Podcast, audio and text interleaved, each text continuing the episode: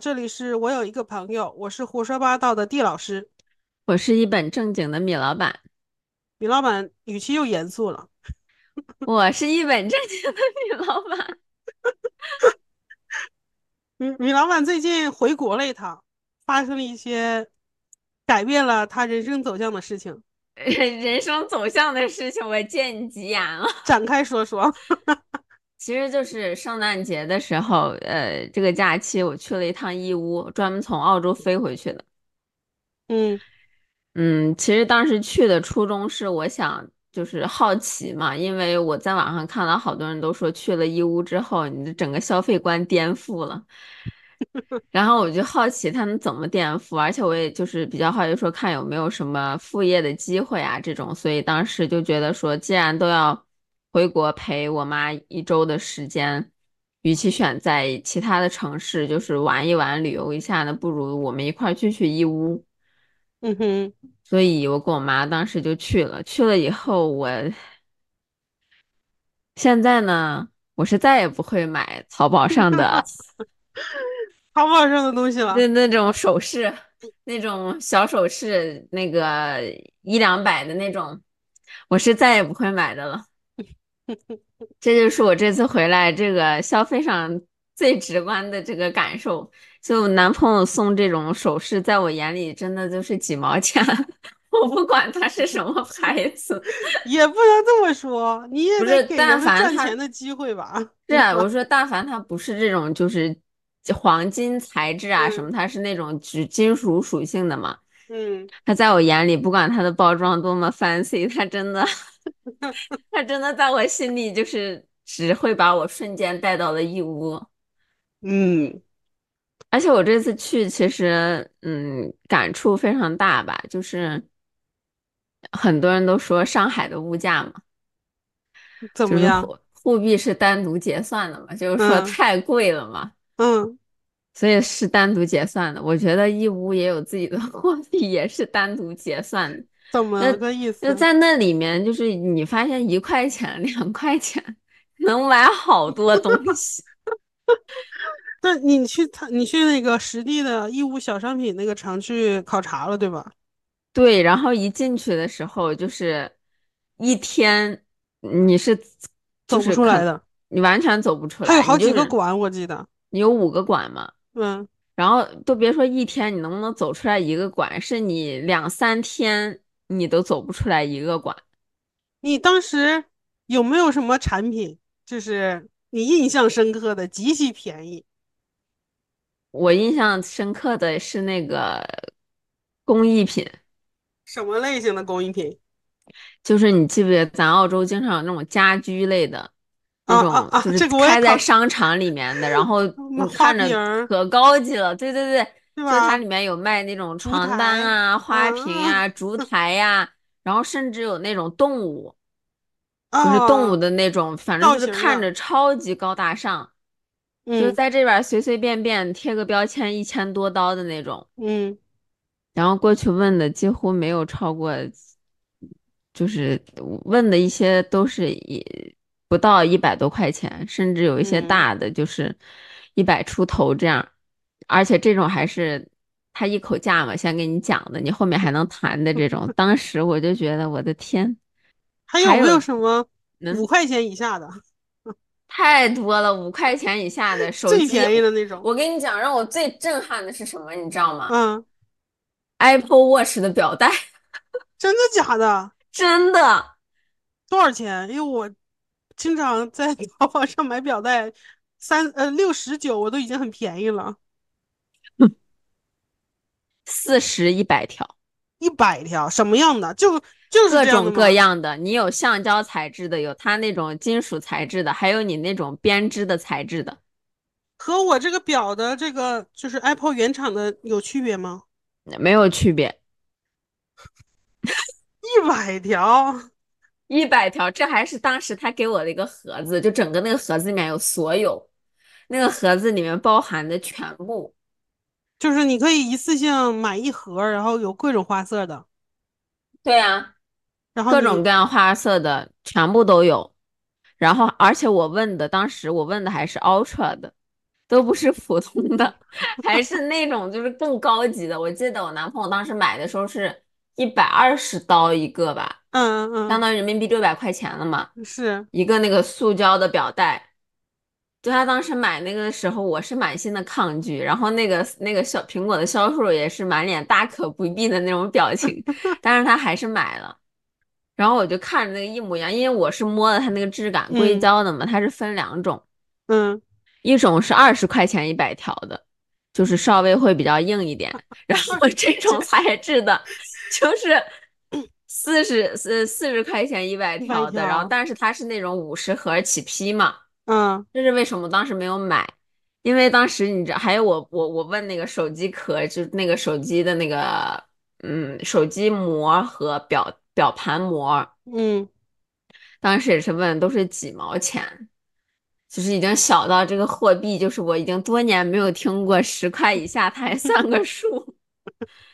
然后特别有意思的是什么呢？就是当我在那个表带的那个地方的时候，它其实是卖其他电子产品的。嗯他其实也卖这种就是手表呀什么的这种电子产品，然后忽然来了一个外国人，来了两个外国人，他一个外国人是买的，看着吧，有点像，他不是不是纯白人，感觉嗯，好像看着有点像那种呃中东，中东啊，或者是那种，然后旁边有一个人，那个人竟然张嘴就是直接说呃中文，多少钱 几个，最少几个，就是这种的。然后他就是就是你你能听得出来他不是很顺嘛，但他会那种关键词，就是便宜便宜，最低最低。然后几个人就拿一个那个比较大的计算器嘛，然后嗯这边老板的时候就 no no no 低 no 低，然后就 no no no，然后这这这个嗯翻译就说 yes yes 滴滴滴，滴 滴滴，就是滴嘛，然后他们就说着滴的时候，就是在那个呃计算器上打出他理想的价钱嘛，嗯可能老板这时候就 no no no，然后再打一个价钱，他们就这样沟通的，但是最后那个人，嗯，我听他是讲说买了二百个回去这样。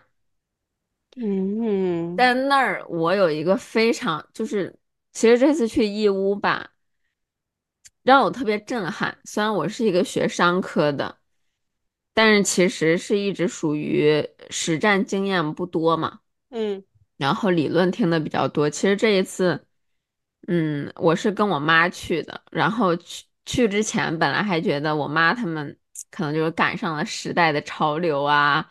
然后可能就是觉得比较幸运呀，可能觉得会做这生意这件事儿其实也还好啦。嗯，这是去完以后，主打一个又服了，很，崇拜吧？我觉得就是我很喜欢义乌的氛围，其实就是能看到很多外国人，他们在各个不同的品类当中，因为我其实是主要是在两个区嘛。嗯他们其实你能看到很多人，他们在谈着各种各样的生意。其实你你一想就知道，他这贴个标，然后其实就可以卖比较高的价钱了就是其，实挺努力的。谁说只有中国人卷？就就就我感觉他们脑子，对，就即使他们语言不能沟通，我甚至见到就是可能像是印度或者是非洲那边。嗯的那个肤色的嗯。人，他们甚至就是连一个中文都说不出，他们就拿个计算器，然后就摁，然后就摆手，然后就点头，就是摁摁摁，然后就是不停在讲，不停在说，就是你其实发现，你想做一件事情的时候，其实有时候语言甚至都不是一个问题，就是他嗯。们可以跨国来到这里，然后甚至语言都不会说，然后瞅准了东西就一直在聊。一直在去谈，我就觉得其实给我的触动还挺大的。这是第一点，尤其是在澳洲嘛，澳洲大家很多都说比较佛啊，比较怎么样的，了，对。但是其实我觉得不是只有中国人卷，而且这一次呢，我去这个义乌是有跟两个老板娘聊天，嗯哼，我当然其实是有看一些这种小首饰嘛。那个老板娘是怎么遇到呢？是我就在街上逛的时候，然后我跟我妈在聊天，说首饰，她就听到这个关键词，她忽然就说：“哎，你们想要找首饰的吗？”然后我们就说：“哦，对呀。”她说：“我就是生产，是我我是做生产的。”她嗯甚至都不是去那个义乌小商品里面摆的。嗯因为那其实因为工厂不是每一家都有工厂，有些是把别人的货拿来，你再添一点钱。嗯然后他直接说他是源头工厂的，然后直接就说我的厂离这儿就只有十五分钟开车，要么我拉你们过去看一下吧。然后他是真的南方小土豆，你 怎么这么感觉吗？就是她很瘦小的一个女生，然后非常瘦，但是你嗯会感觉他整个人都是迸发着无限的能量。然后当时我们就说，哦，可以啊，反正是女生嘛，然后也没关系。我跟我妈两个人，然后就坐上他的车了。他就去整理车的时候，就看他车后座都是那个原材料，嗯有那种珍珠呀，有金属类的呀，然后他就都放在后面，然后他就发动那个车子也稍微有一点破了吧，他就发动那个车子，然后就说，我每天都是这样，嗯，早上在市场逛。然后下午回工厂里面监工，就是意思是监工啊，然后谈生意这种。其实起初看到他开的那个车，就是比较稍微有一点点破的时候，可能觉得他还是个小厂吧。但是在跟他聊的时候，就这十五分钟的时候，他我发现义乌的人聊天没废话，一上来就问你想做哪个国家，然后直接就大概能说出那个国家的。人口。嗯哼，你像我们北方人一般聊天，在哪儿住呀？来几天呀？吃了没呀？是一上来就是跟你聊天，就是哎，想做哪个国家呀？团队有几个人？很专然后。对，然后这个国家你一说，哎，你比如说一说澳洲这个地方，他就说，哎，那个就陕西省人口那么多嘛，那直接就能给嗯你出个数。嗯哼然后人家就说想大概做什么方向，高端还是低端，然后人家直接就能把电商的平台的这些平台直接跟你说出来，直接给你建议，这些所有的数字就在他们脑子里，然后他们就会说，你知道吗？几年以前做什么很好，现在是做什么比较好，再过两年就不行了。然后什么什么什么做的比较好，就是你会感觉他们生来就是做生意的。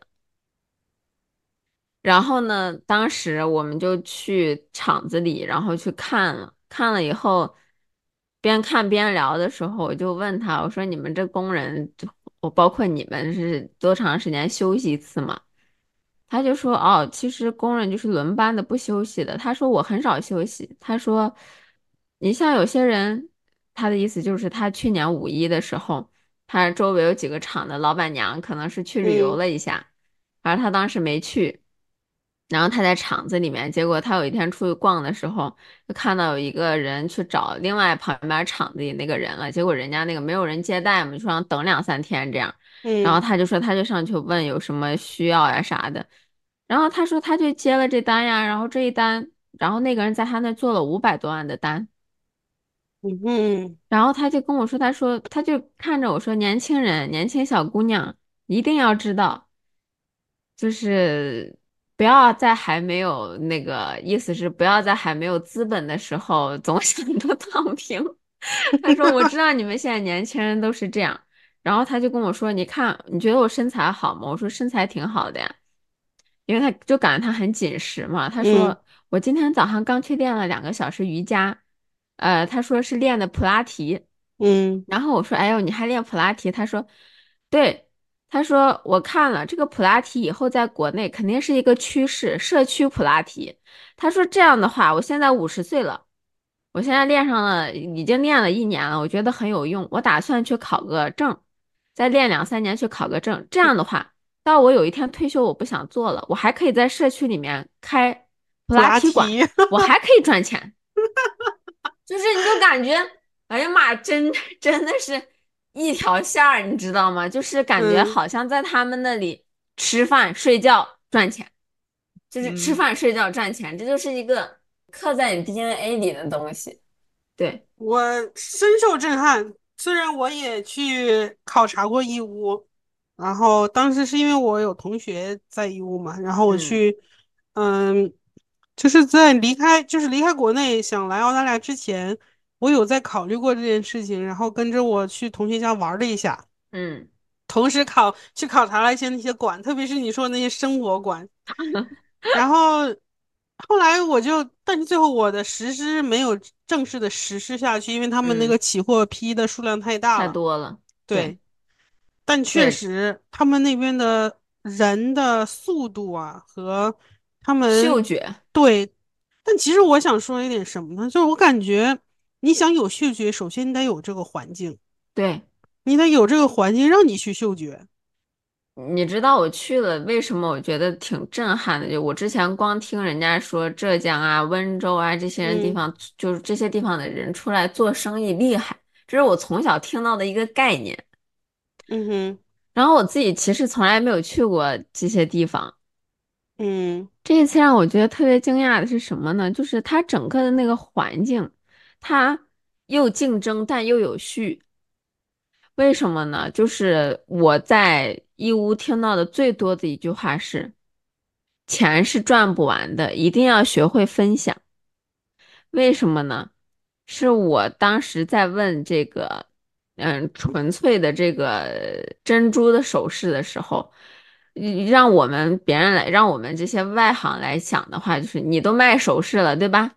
嗯你既然卖珍珠的，那你可能你你也卖点什么宝石的、钻的，就是它不是都是人工的嘛？嗯你既然都是人工的，那你肯定就是都是卖这样的。就是都一起卖的，但他们就说哦，那就是另外一个行业了，那就不是我们这个。然后我们就说 你这个厂子就只做这个珍珠的这个首饰啊。然后他说，对，就是甚至是只做戒指，都不做一些别的。他他就说，他说，就是你做你精一个，你做你自己的这个东西做的精。人家另外别的一些小东西是有人家别的行业去做的，这就是不同的行了。对，然后一定就是钱，然后人家就说钱是赚不完的，你把你这个能做好，那就做好就行了。就不错了。你像我想的是，你像你戒指，你都已经生产戒指托了，对不对？你上面贴珍珠，嗯上面贴宝石，你哪怕上面贴个啥，你那不都一样吗？但人家就不是，人家就觉得做什么精什么，而且他们是很乐于去，就是交流。就比如说，人家要一听到哦，你可能想看别人家，他可能是给你推荐一些可能他们这儿的比较大的厂，然后你去看。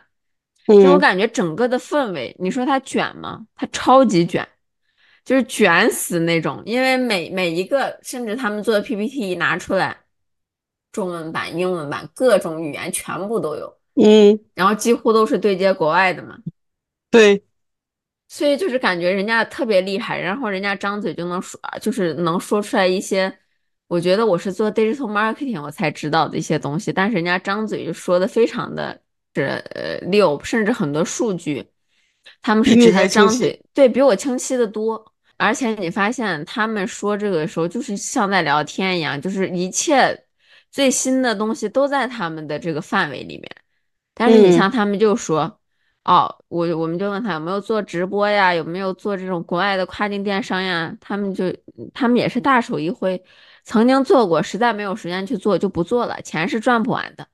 就是你又感觉他们又努力，但是又不背至于又松。贪，嗯然后整个的那个氛围我觉得非常好。然后其实我就跟我妈开玩笑。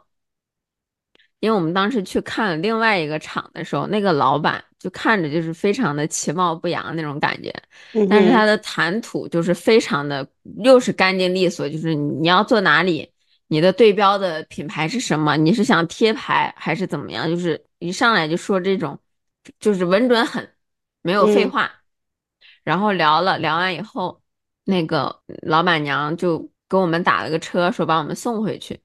这也是他们，就是我感觉他们挺会做事儿的一点，就是人家好多厂子里面就有那种食堂呀，有住宿的地方呀，然后你要来看厂子，会把你，呃，会给你打一个比较好的专车，把你送过去，专门送到哪儿去，哪怕有多远，两三个小时，人家也送，就就是感觉来者就是客的那种感觉。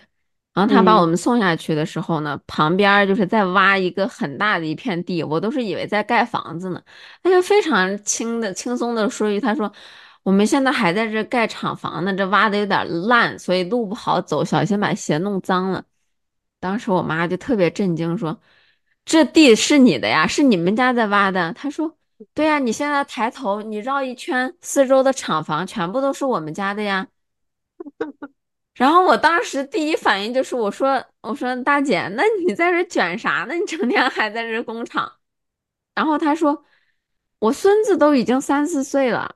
我当时我就说，那你每天还这么辛苦，你还在这赚什么钱呢？他就笑了，他就捂嘴笑了。他说，你知道吗？我要是一年光收租，我就能收小一千多万。然后我说，对啊，那你还在这卷啥呢？他就说，他说，那你说我现在在家里每天闲着，就他的意思就是躺平吗？嗯他说躺不平呀，刷刷手机，你刷刷也就无聊了呀。然后他说，你说跟你说让我跟身边的人去玩，身边的人都在创业，都在做事情，也没有人跟我一起玩呀。我们这里的人就是这样的。他说的好轻松的那种感觉。然后我就开玩笑，我就说，我说那你女儿呢？他说，哦，我女儿是从美国留学了，然后现在回来，她是专门做跨境电商这一块儿的。然后我就开，我就我就逗他说，我是故意说给我妈听的。我说，哎呀，那你们这儿的人没有想着让孩子去考个公务员吗？你妈想让你考公务员？我妈觉得我这我这辈子考了公务员，她就简直是太开心了。她觉得我能考个公务员呀，学校能当个老师呀，这种铁饭碗端稳了，她简直是不愁了。嗯哼，然后他他就跟我回答，他说：“啊，我们这我们没太有的，那不是我们，我们从来没有想过说让孩子去当公务员，没想过出来就是做生意的。嗯所以我就觉得整个那个氛围吧，特别特别好，我觉得让我真的学到了很多东西吧。尤其在我跟他们聊的时候，有有说到说，我其实不敢做，因为我害怕风险。然后他把我一拍，他说。”做了这个你就没有没有没有钱吃饭了，你就没有地方住了吗？我说那倒不至于。他说他就是又是大手一挥说，你看我们所有这些当老板的人，哪个没有风险呢？嗯，他说有道理。对啊，他就说就是真的叫让你没吃没穿的东西影响到你的直接生存的这个东西叫风险，控制好这个风险的区间之后，去努力的折腾，把事儿往你觉得最对的方向去做。嗯哼，走着、做着、努力着，你就能看到结果。这是那个老板当时跟我讲的，所以我就觉得说，这是为什么？其实那个我是圣诞节的时候去看的嘛，然后跨完年我就回来了嘛。嗯哼，其实今年我给自己的关键词，平时我给自己的关键词，往往些年啊，关键词什么自律啦，你要 你要这啦那啦。今年我给自己关键词超简单，就是尝试，嗯就是我确定了我在做的事情，它不会让我变得一贫如洗，它不会影响到我的生存，不会影响到我的家庭。对，他最差也差不到太大，对，那么我就去做。可以。我觉得，我觉得你已经在往米老板这条路上走了，你马上就是米老板了。我 才迈出了第一步。那也是大小都是个老板呢。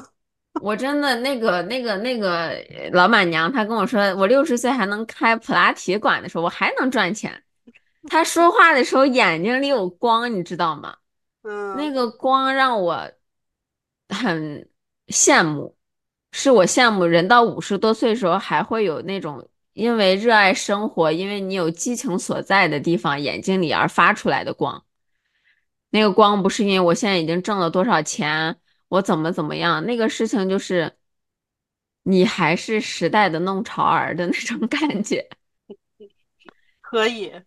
而且当时我还有问他，我说：“哎，那你，我说，哎，你没有结婚吗？”这样，他说：“我结了呀。”他说：“哦，不花男人钱的。”所以当时他们说这些话的时候，我就觉得又搞笑又简单干脆，都是嗯精华。所以我觉得去义乌这一次吧，就是真的让我觉得做很多事情，我从我个人来说，我不会再那么畏手畏脚了。我的思维发生了一个转变，就是我从一开始站在原点，考虑很多风险，考虑很多万一做不成怎么办，中间遇到困难怎么办，我应该是做不了这个事情的。在我我以前很多年都是在质疑自己的这个过程当中，所以我一直在原点。但是这一次我做的就是，我先做，我先开始。路上遇到了一个问题，我解决一个问题，就是嗯，当下我找最好的解决方法。它一定，你站在未来的时间看，它一定不是当，它一定不是最好的，但是它可能是你当下你能接触到的最好的一个 solution。那你就先去做。你做着，你一定能学到东西。就是当你没有其他选择的时候，先抓住眼前的东西，先做起来。对，就像我记得我姥姥之前，我其实问过她，我姥姥八十多岁了，在我刚开始跟我男朋友在一块儿的时候，我问他，我说：“老，你对我找呃对象有什么要求？”我老当时跟我说了一句话，他说：“选当下你觉得最好的。”嗯，他说：“因为你这一辈子你遇到太多人了，你以后对吧？你可能遇到越遇到优秀的，你遇到嗯更好的、更有钱的，你遇到怎么样？但是人有时候，你当下你遇到的最好的就可以了，你不能带，你不能祈求他是你这辈子最好的，那这个就非常难了，对不对？这个就带，那这个就你只能等了嘛。”可能等都未必能等到。对啊，这个时候就是你没有开始了呀。然后我姥姥当时就问我，就跟我讲说，选当下最好的。所以其实现在我觉得这些东西都是相通的吧。尤其是当时我跟我妈在聊的时候，就边看啊这些边聊的时候，我妈跟我说的最多一句是别想，你现在做，你做都没做，你想那么多有什么用？然后，而且我妈说的时候是以一个做了半辈子生意的人的那种角度去看我，然后看我的时候眼睛里还有点那种真的在看一个小孩儿。看你怎么弄，看你这个猴，嗯，那个马楼怎么翻出拇指山。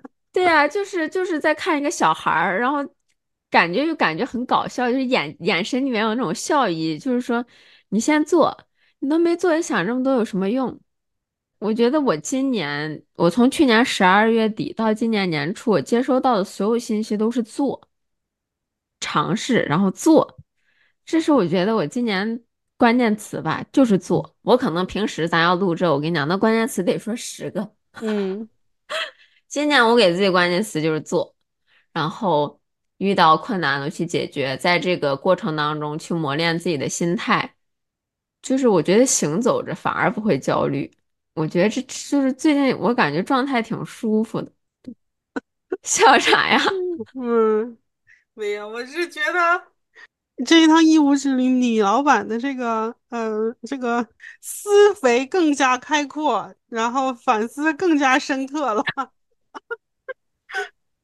不是，主要现在大家看不到我的脸，我感觉我眼睛是有光的。是，米老板一直对于这种生活中的这种细微的美好都保持着时刻的关注。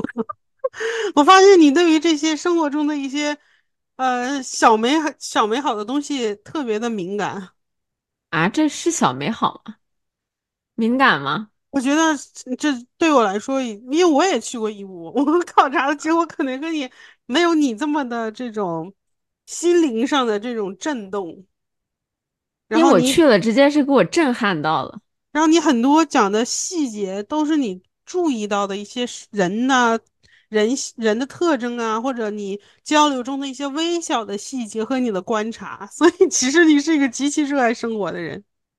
我觉得反正我是学到了很多东西，是属于那种，我觉得整个那个地方所带给我的感觉，我非常喜欢。我觉得其实如果大家真的有有谁有想法，觉得想去义乌，我觉得你不妨就去吧。如果你就是其实买一张票，你就去吧。对。咱们不劝人创业啊，啊，当然不劝人。我的意思是，如果。你想去义乌，你想去，然后你一直不知道要不要去，我觉得你嗯，可以买一张票去吧。我这当然不劝人劝人创业，我这搞营 销的我，不不不劝人创业，不劝人搞科研。那必须的，啥也不劝，我只是说，有的时候就是，嗯，我觉得可以当个旅游的地方去看看啊，如果你想去的话，就你本来如果就想去的话，我其实还很好奇，哎，你刚才给我憋出来一句这个不要劝人创业，我是真的没想到。我我其实是很好奇，如果你哪天再去一趟深圳，再感受一下，然后啊。再去一趟温州皮革厂，再去感受一下，到时候出一一系列，我觉得啊，米老板去了深圳，米老板去温州，米老板去米。老板商业地图开拓之 深圳，我觉得，因为我是这样的人，就是可能是跟我妈的教育有关系吧。嗯你比如说，你问我印象深刻的事情，其实都是他们这边人做事方式。比如说，会在你看完场以后去给你打个车送回去，不会嗯问你住的多远，就多远这钱我都掏。然后，呃，来者都是客的感觉，就是卷到极致，又很有秩序，然后头脑又非常灵活，情商非常高。我觉得这些词儿都是我我我接触到的那些，我不能说所有人了，是因为我接触到的很多聊的是厂厂长啊，或者是老板娘这个级别的嘛。嗯哼，我就是头脑很灵活，然后格局比较大吧，不抠搜的。你看那有些人，我天，那你一进去跟他聊，感觉跟欠他钱了一样，根本就就不想跟他聊下去了。然后你可能嗯。换一家店，人家那个人就非常热情，给你泡茶啦。不管怎么样，一去南方谈生意，先给你泡个茶，然后先给你让你喝两喝喝两口，然后我们大家慢慢聊。所以我觉得这次去的，反正我是非常满意我这个圣诞之旅的。可以在短短的一段回国行动中，米老板 学到了很多，五天学到了很多，又开启了新的这个生意的项目。我是觉得对于我嘛，我我我我是一直就像像咱俩说的，不劝人创业，不劝人搞科研。我俩一个嗯是这个 想往经商路走，一个是科研路走的。我觉得这一段儿对我之后是有很大帮助的。我觉得思维啊、想法呀、什么的有挺嗯，大变化的。我觉得有时候别抠搜的，这个呃，仁者见仁，智者见智啊，就嗯是在经商过程里面可能会遇到呃不同的人，然后真嗯，诚的和不真诚的人，那对待的方式肯定是有区别的。是的。这个是肯定的，就是我当然说的是比较幸运的，就是我我前面给的例子都是一些我觉得比较好的人，所以他嗯，才能给我留下印象。是，当然也遇到一些很离谱的人，然后是根本记不得了，因为都给我留下了美好的印象，只你记下了那些美好，其他的那些根本记不下。向往。义乌的义乌的这个商业氛围，而且我觉得以，以前我我还是一个孩子，在看很多问题。我妈那那天开玩笑说：“你别看你这么大了，还是个孩子在这想。”因为我跟她讲，我说我害怕。我妈说：“你害怕啥呀？”我说害怕风险。我妈吃 饭都差点喷了。我妈说：“你干啥的？你有风险？” 我说：“你看我以前上学，从小上到大，对不对？那九年义务教育，你学不学都能给你升上去。”嗯，对呀，后来高中上了，然后后来出国了，上学你这一年又一年的，就感觉是按部就班的生活按部，就班的，而且社会这个秩序已经就是他的这个方式已经给你安排好，你上完大一、上大二、上完大三、上上，大四，就这种，然后考完考完那个就是本科上完考研究生，然后继续上。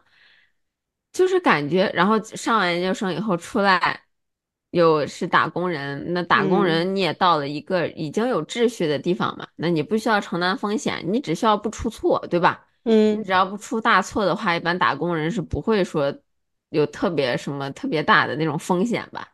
嗯，你看我这一路走走到现在，你现在让我做点啥，这可不得叫风险吗？然后我妈就是那种笑喷的状态，你风险啥的？你风险？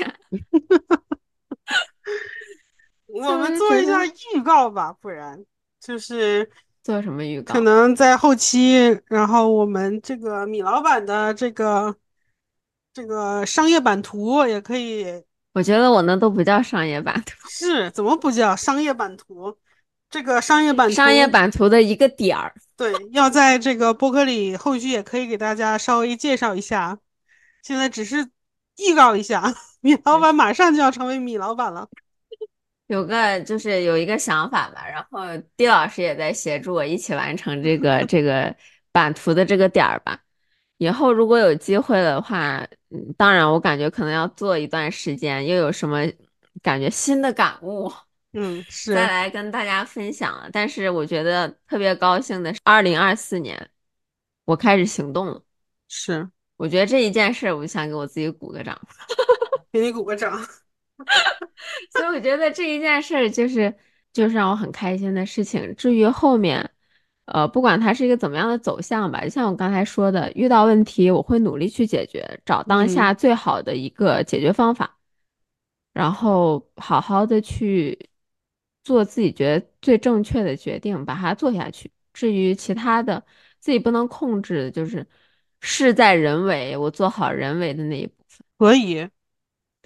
期待着米老板发财那一天，发财那一天，苟富贵苟富贵莫相忘啊！真的是，回头投资投资我。嗯，对，反正我自己挺期待的。对，大家估计都很期待二零二四年。我觉得这是一个新的一年了，新的开始，大家可以就是又有新的期待了嘛。每个人生活当中有不同的期待，但我觉得。呃，新的一年就是不要只停留在期待，对，不要只停留在期，会越来越好。不要只停留在期，你这句话总结的可太对了，就是送给听现在这个播客的朋友们一句话吧，就是二零二四年，不要让你的期待只是期待。哎呀妈，这句总结太棒了，又 呱唧呱唧。其实呢，去了义乌这么一趟吧，我还是有嗯几个我觉得比较干货的点想分享给大家的。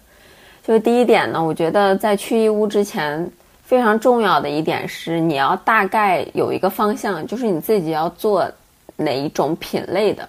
比如说你是要做饰品类，你是要做服装啊，还是你是要做机械类的？因为它整个呃。义乌的就是这个商贸城是分为五个区嘛，而且每个区都非常的大，所以你只有有了一个方向之后呢，你才可以知道说你你去哪个区里面去做这个调研，或者去看厂啊，看这些品啊。如果你一开始就没有一个方向，然后你纯粹觉得说你去逛了，然后找灵感，那么我个人觉得这个是会比较乱的，而且很难真的捕捉到灵感。所以，如果你觉得你想去那儿当场捕捉灵感，那么我觉得你至少在那儿要待两三周起吧。这个是我去的时候比较大的一个感受。第二个就是我觉得一定要多问，然后多打听。你可能坐在出租车上，你就可以跟出租车司机聊天，闲聊当中其实你可以获取一些消息的。不要害羞去跟别人聊天，呃，做生意的机会的时候，本身就是一个跟别人打交道的这么一个过程。那么还有一点呢，就是我觉得，当你看到了好的、喜欢的商品，一定先要把那个店铺的号码拍下来，不然的话，太多店面了，你很容易逛了之后就丢了，后面就找不到了。就是只要你看到有心仪的。产品立马就加那个老板的微信，那么后面呢就有什么东西都比较好说好谈，哪怕你人走了也可以继续后期的聊。但是有可能你加了非常多的微信，所以我的方法是在我每次加了一个店主的微信之后，我会大概拍一下这个店面，然后自己写一段很小的描述，就是说这个店面主要是做什么呢？然后我是当初为什么想加他的微信？这样的话。对于我后期离开义乌去跟这个商家联系，也有一个非常好的一个方式吧。还有，我觉得最重要的一点，就是因为义乌其实它有蛮多店的，有一些店其实他自己没有厂，他是从别的厂商那里拿的东西，然后自己卖。那么这个当中，大家一定能想到，它有一个中间商赚差价的这么一个感觉嘛，对吧？那么我个人还是建议，如果你是认真想要长期去做一个品的话，还是要跟店面的那个老板聊完之后，去跟他讲说我要去看厂。那么如果他可他可以说说好的，我直接带你去看厂，那么这个就代表这是有厂家的这个店面或者这个老板。那如果他到时候给你以各种理由，他说哦我不太方便去让你看，嗯签了保密协议，因为这是他们一般惯用的一个理由了。这个也是我在义乌跟很多老板聊完之后，他们也承认这是很多厂商惯用的一个理由，就是很多商家惯用的一个借口吧。那就代表他没有厂。那么相对来说，如果你跟他们合作的话，你这个起初这个成本就会比较高一点。而且你去这个厂看了，你可以看到它的流程啊，它的质检呀，而且一般他们的厂是离义乌商贸城，嗯，最远开车一个一个多小时的地方吧。我觉得可能既然都去了，就可以去看一看。那么对你将来选厂啊、选品牌啊、选合作商啊这些，都有一个比较好的一个帮助和参考吧。这就是我去到义乌之后，简单的给大家的一个小小的干货类的分享吧。嗯，那么希望每一个去到义乌的朋友都能有所收获。对，OK，那今天我们就聊到这儿啦。是的，如果你已经听到了这里呢，我非常感谢米老板给你比个心。是，然后大家也可以在这个过程里，在我们的频道里。见证米老板商业版图的崛起，看他一步一步的开疆拓土。好嘞，真正的米老板，谢大家吉言了。那我们今天就到这儿啦。好的，拜拜，拜拜。